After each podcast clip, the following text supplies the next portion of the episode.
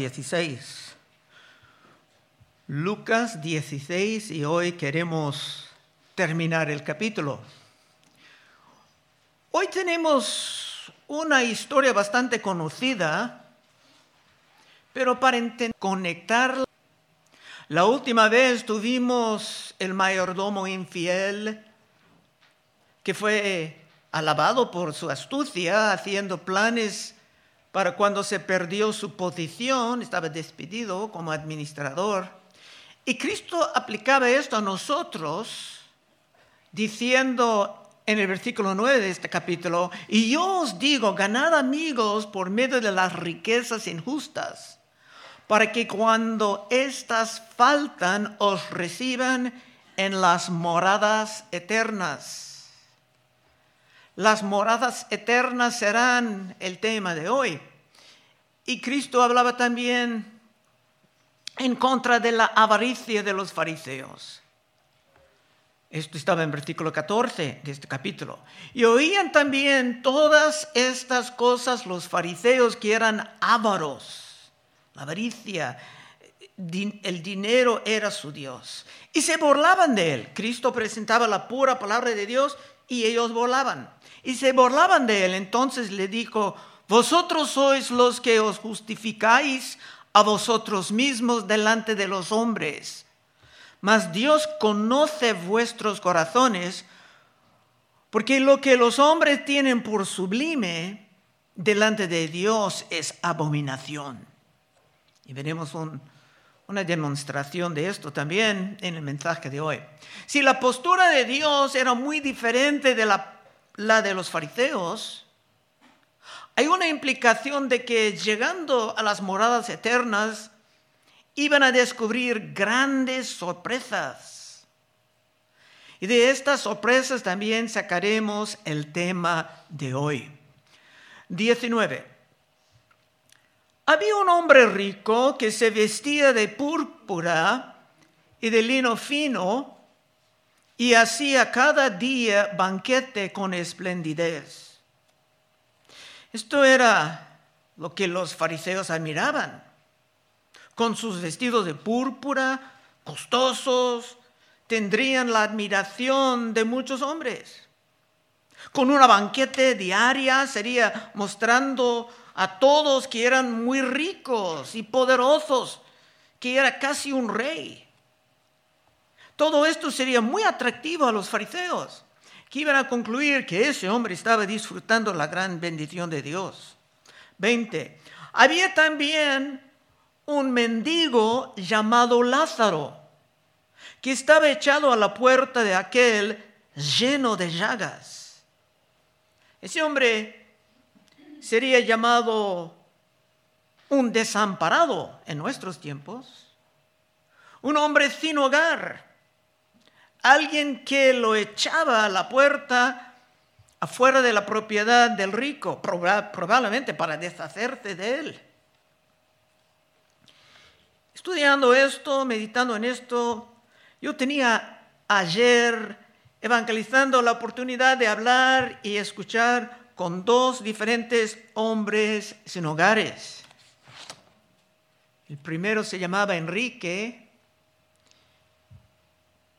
vino a mí diciendo que no tuvo lugar de vivir, estaba leyendo uno de los folletos que Alex le regalaba. Y yo le preguntaba, sentía que Dios me dio esa pregunta, preguntaba si tenía familia aquí. Y él dijo que sí, pero ya no era bienvenido en el lugar de ellos. Así que estaba echado del hogar, como ese mendigo estaba echado a la puerta de ese rico. El otro hombre, bueno, este, yo oraba con él, rogando a Dios, pidiendo que si estaba sufriendo por un vicio, no me dijo esto, pero parecía, que pudiera encontrar su alivio. Y se fue agradecido y un poco más feliz, sintiendo que otros vieron una esperanza para él. El otro hombre conocía de nosotros y deseaba hablar de sus problemas médicos, dijo que de nosotros por muchos años, este tenido conocimiento de las escrituras y traté de escucharlo, ayudándolo a sentir que valía mi, mi tiempo escucharlo y responder a cada rato a lo que dijo. ¿Cuál es el punto?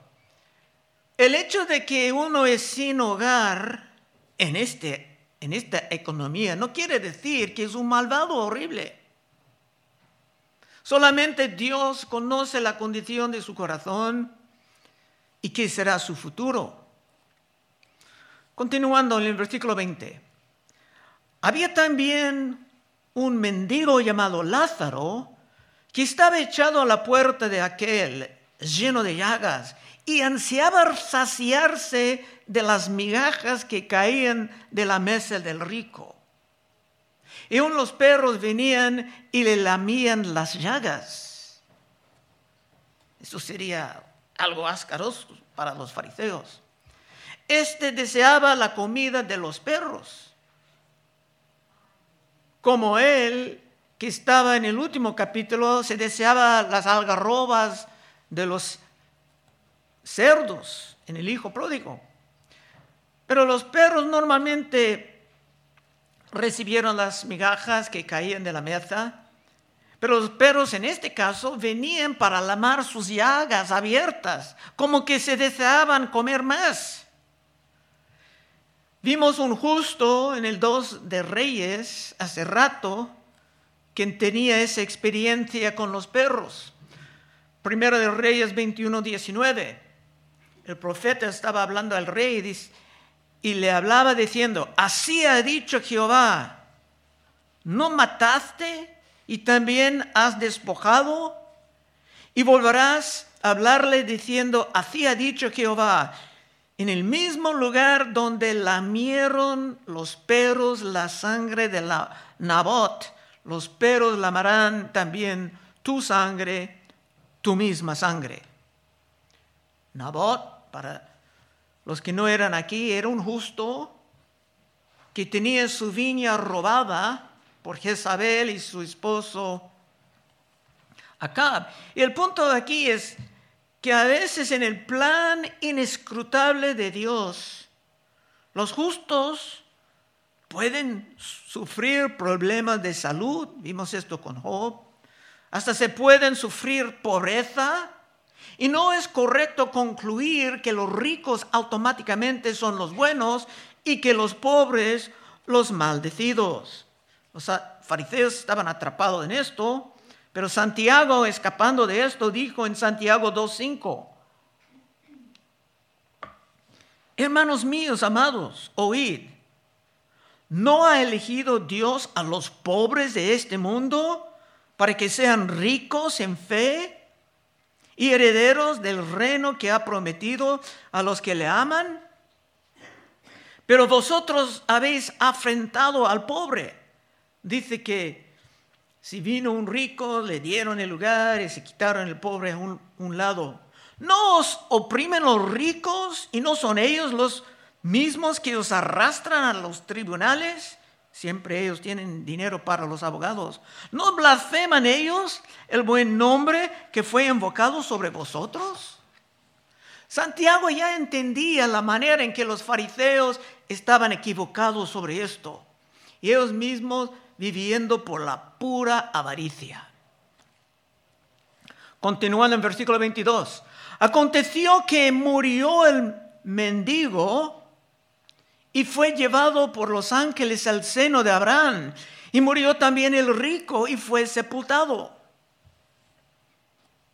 Ahora Cristo estaba introduciendo unos puntos claves. El pobre tiene un nombre en la historia, pero el rico no. Porque de ese rico, en el día del juicio, Cristo pudo decir, nunca os conocí, apartar apartarse de mí, hacedor de maldad. Su maldad siendo su egoísmo, la manera en que se empleaba lo que era la propiedad de Dios. Pero los ángeles llevaban a Lázaro al paraíso.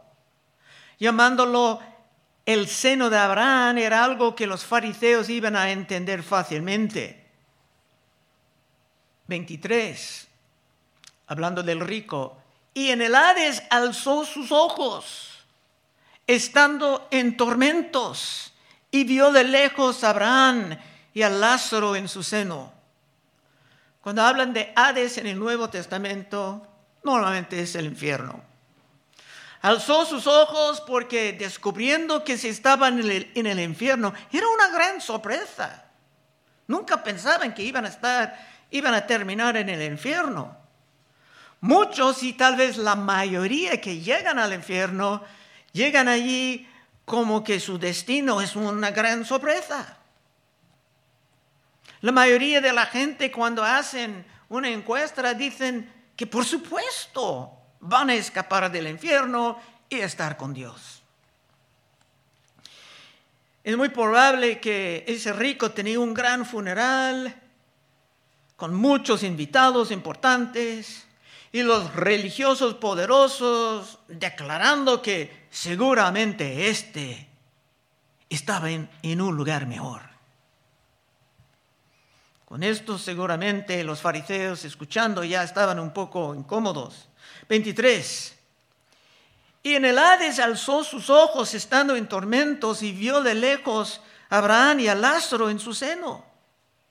Entonces él dando voces dijo, Padre Abraham, ten misericordia de mí. Envía a Lázaro para que moje la punta de su dedo en agua y refresque mi lengua porque estoy atormentado en esta llama.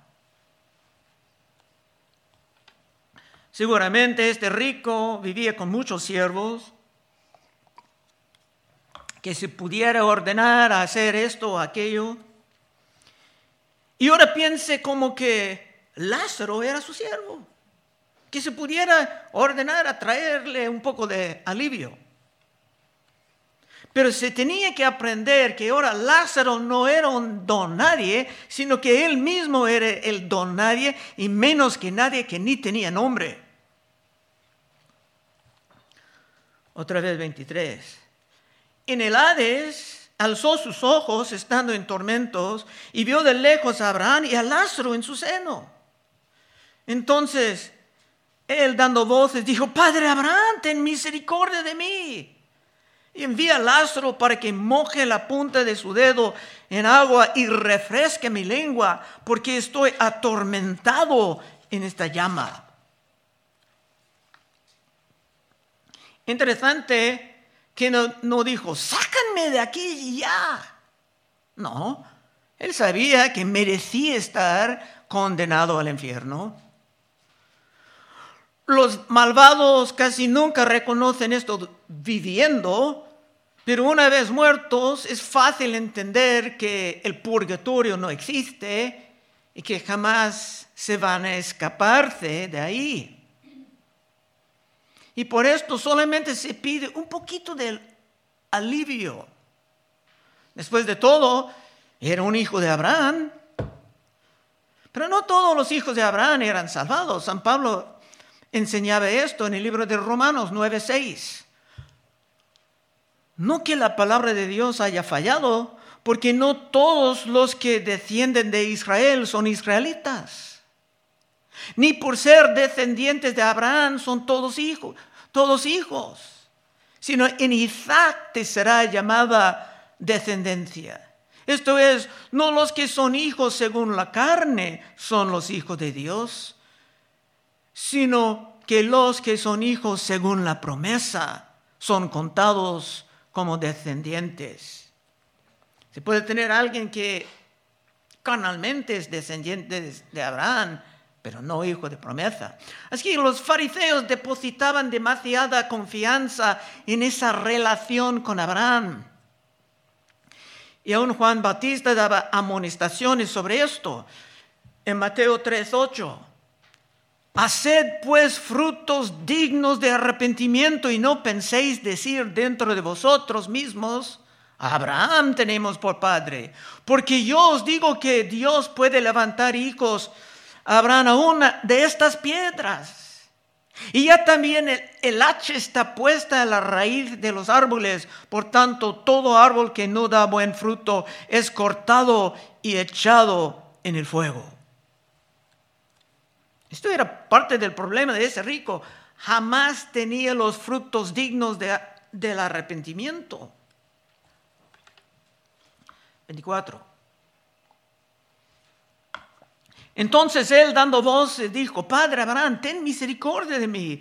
Envía a Lázaro para que moje la punta de su dedo en agua y refresca mi lengua porque estoy atormentado en esta llama. Pero Abraham, Abraham le dijo, Hijo, le reconocía como hijo carnal. Hijo, acuérdate que recibiste tus bienes en tu vida y Lázaro también males. Pero ahora este es consolado aquí y tú atormentado.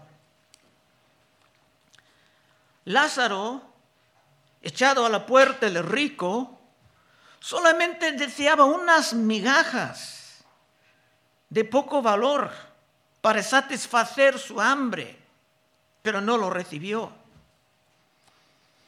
Y ahora el rico deseaba solamente una gota de agua. ¿Era esto demasiado pedir? Pero Lázaro no era su siervo ni tampoco Abraham era su siervo. Y si de hecho esto era demasiado pedir, porque ese rico tenía que aprender que todas sus peticiones desde el infierno iban a recibir la respuesta no y mil veces no. Abraham, hablando, aún dice en versículo 26, Además de todo esto, una gran cima está puesta entre nosotros y vosotros. De manera que los que quisieran pasar de aquí a vosotros no pueden, ni de allá pasar acá. Ese texto es una destrucción de la doctrina de purgatorio, porque cada grupo está encerrado en su lugar. Y había otras razones razonables por negar esa petición. Aunque en, en esta vida tenemos que aguantar la presencia de los malvados, los perversos, los rebeldes. En el paraíso todos estos estarán eternamente excluidos. Y los que están atrapados en las llamas van a estar atrapados ahí para siempre. No habrá un fin de sus tormentos nunca jamás. Después de pasar muchos milenios sufriendo y gritando en el dolor, se van a realizar que sus tormentos apenas están empezando. 27. Entonces le dijo, te ruego pues, Padre, que le envíes a la casa de mi Padre, porque tengo cinco hermanos, para que les testifique a fin de que no vengan ellos también a este lugar de tormento. Aún está convencido de que Lázaro puede estar usado como su siervo. Pero esto no puede pasar el rico ya es el don nadie, y menos que nadie porque ni tiene nombre. Ese rico ha empezado una larga sentencia, de hecho una sentencia infinita, en que va a pagar por sus pecados en carne propia. Y la ofensa de sus pecados siendo infinita, la duración de sus sufrimientos será infinito infinita. 27. Entonces le dijo, te ruego pues, Padre, que le envíes a la casa de mi Padre, porque tengo cinco hermanos, para que les testifique a fin de que no vengan ellos también a este lugar de tormento. Es probable que el rico ya sabe que él ha sido una mala influencia sobre sus hermanos. El gusano de que no muere, muchos creen, es la conciencia comiendo la, la, mente de uno en el infierno. Pero sabe que él ha sido tan horrible ejemplo a ellos, a sus hermanos, que probablemente ellos iban a venir a su lado en los sufrimientos. Y muchos teólogos han concluido que no estaba pidiendo esto por amor, sino que se sabía que cuando sus hermanos llegaban, uno tras uno a su lado en el infierno, que esto iba a intensificar sus sufrimientos y encender su conciencia cada vez más. 27. Entonces le dijo, te ruego, pues, Padre, que le envíes a la casa de mi Padre, porque tengo cinco hermanos para que les testifique, a fin de que no vengan ellos también a este lugar de tormento. Y Abraham le dijo, a Moisés y a los profetas tienen, óiganos. Estos hermanos ya tenían todo lo que necesitaban. Con las escrituras se pudieran entender exactamente lo que tenían que hacer para escapar de las llamas y no estar atrapados en ellas. Por ejemplo, en el Testamento Antiguo, en Mequías 6:8, dice, oh hombre, Él te ha declarado lo que es bueno. ¿Y que pide Jehová de ti? Solamente hacer justicia y amar misericordia. Ese hombre rico no amaba la misericordia. Lázaro estaba ahí a la puerta de su casa necesitando la misericordia y lo ignoraba.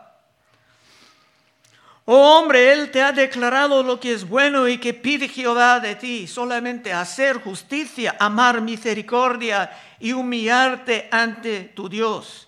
También en su vestido de púrpura no estaba humilde, estaba muy exaltado, buscando el reconocimiento de otros.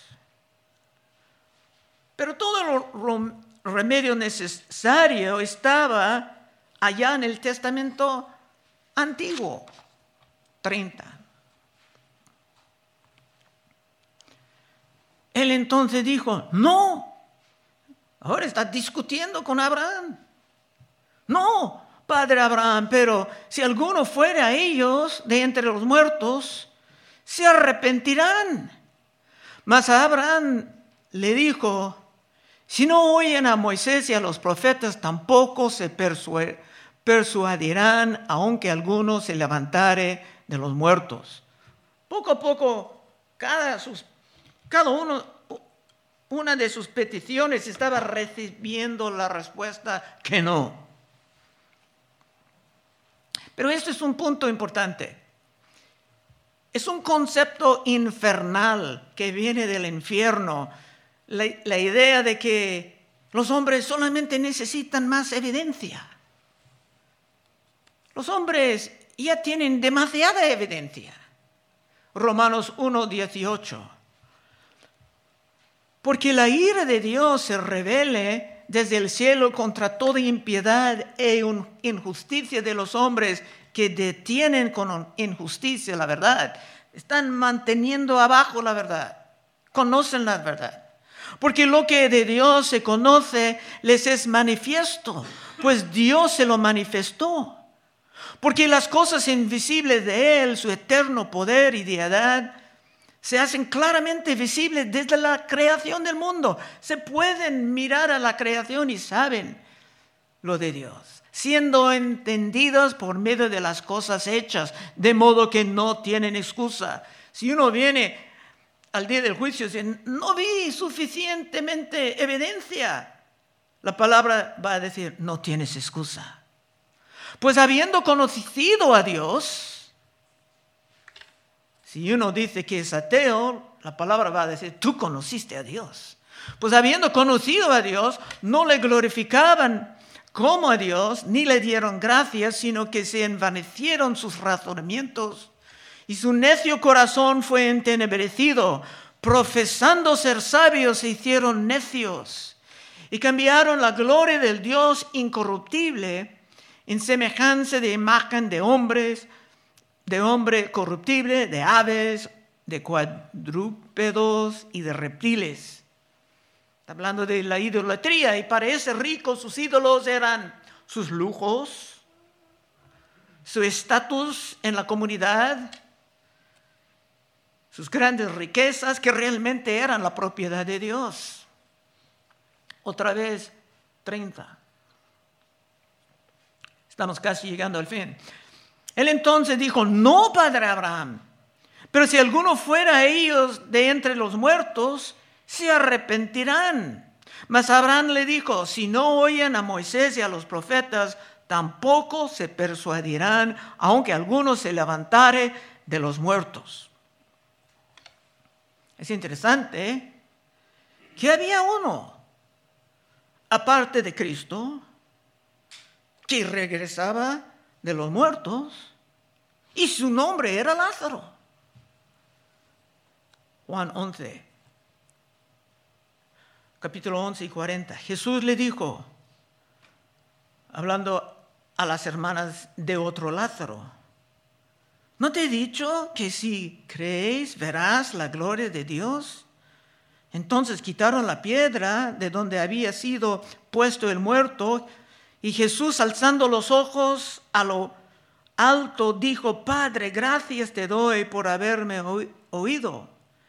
Yo sabía que siempre me oyes.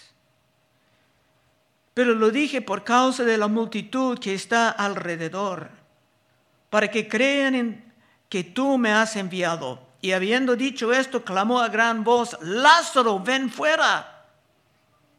Y el que había muerto salió, atadas las manos y los pies con vendas y el rostro envuelto en, su, en un sudario. Jesús le dijo, desatarle y dejarle ir. Querían ver uno, un Lázaro, regresar de los muertos, ahí uno se levantaba. Pero según la opinión del infierno, ¿iban a creer esto? Algunas personas normales sí, pero no el liderazgo, no los fariseos por la gran mayoría. En Juan 12, 9 dice, gran multitud de los judíos supieron entonces que Él, Jesús, estaba ahí y vinieron no solamente por causa de Jesús, sino también para ver a Lázaro, a quien había resucitado de los muertos. Pero los principales sacerdotes acordaron dar muerte también a Lázaro, porque a causa de él muchos de los judíos se apartaban y creían a Jesús. Tenían su resucitado y querían matarlo. Los fariseos no iban a creer aún por una resurrección, sino deseaban matar a Lázaro porque él era la gran evidencia. En fin, y llegando al fin del capítulo, ese rico era muy equivocado. Lázaro no era su siervo para estar mandado, ni tampoco Abraham era su siervo.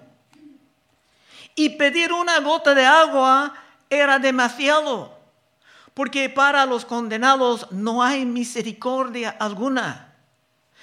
Este no extendía la misericordia a Lázaro cuando él se sufría a su puerta. ¿Y cómo se atrevía a pensar que bajo el juicio de Dios él mismo iba a recibir la misericordia?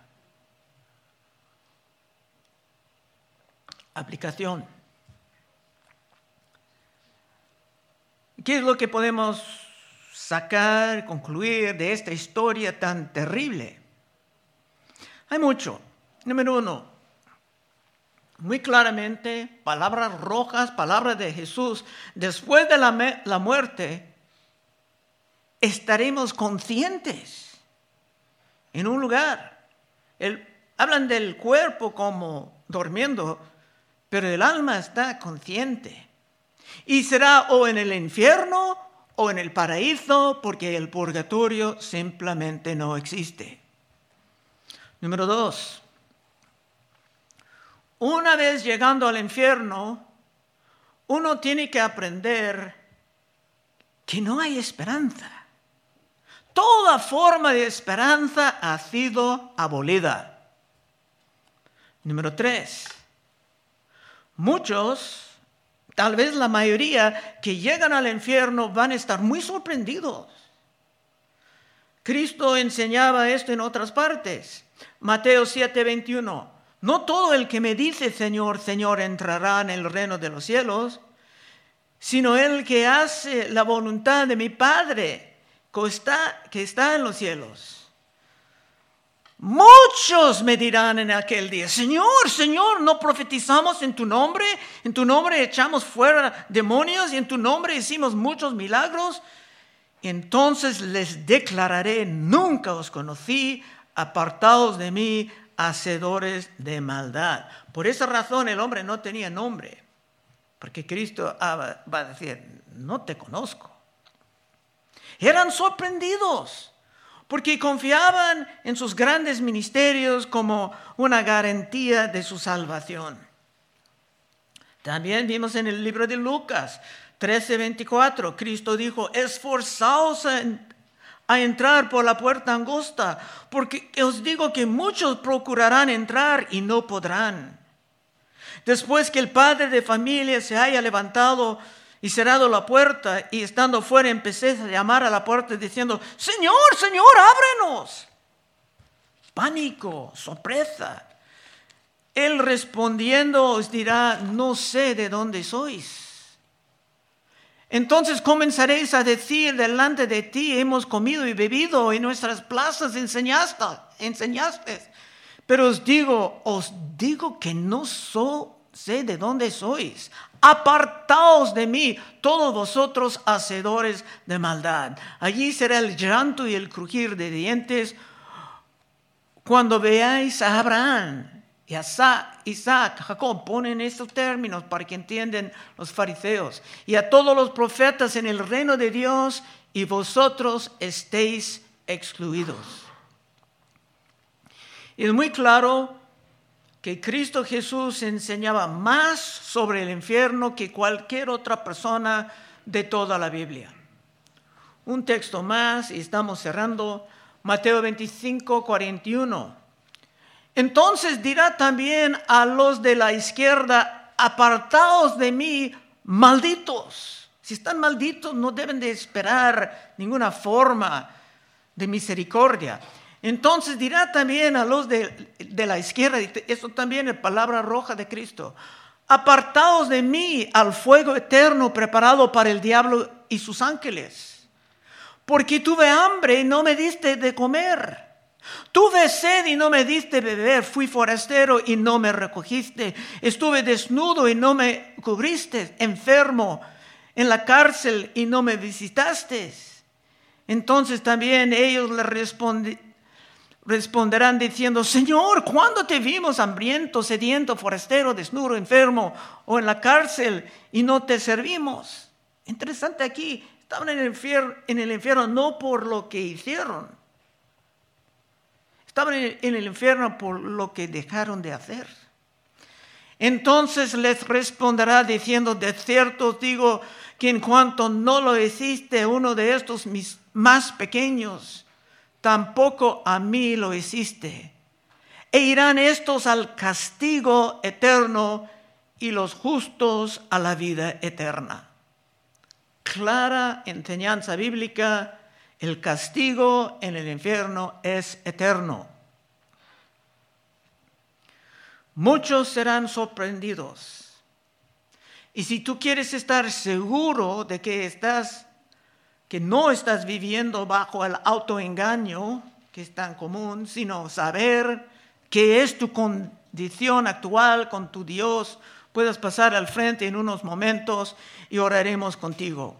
No queremos ver a nadie aquí atrapado en las llamas, sin la posibilidad de escapar nunca, jamás. Vamos a orar. Oh Padre, te damos gracias eh, por esa exploración de uno que actualmente estaba sufriendo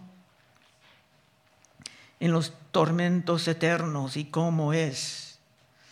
Ayúdanos, Señor, a entender esto y estar fervientes en oración por los seres queridos cerca de nosotros que están en peligro, Señor. Ayúdanos, Señor, y, a tomar en serio la vida santa sabiendo que todo lo que hacemos es importante. Pedimos todo esto en el santo nombre de Cristo Jesús. Amén.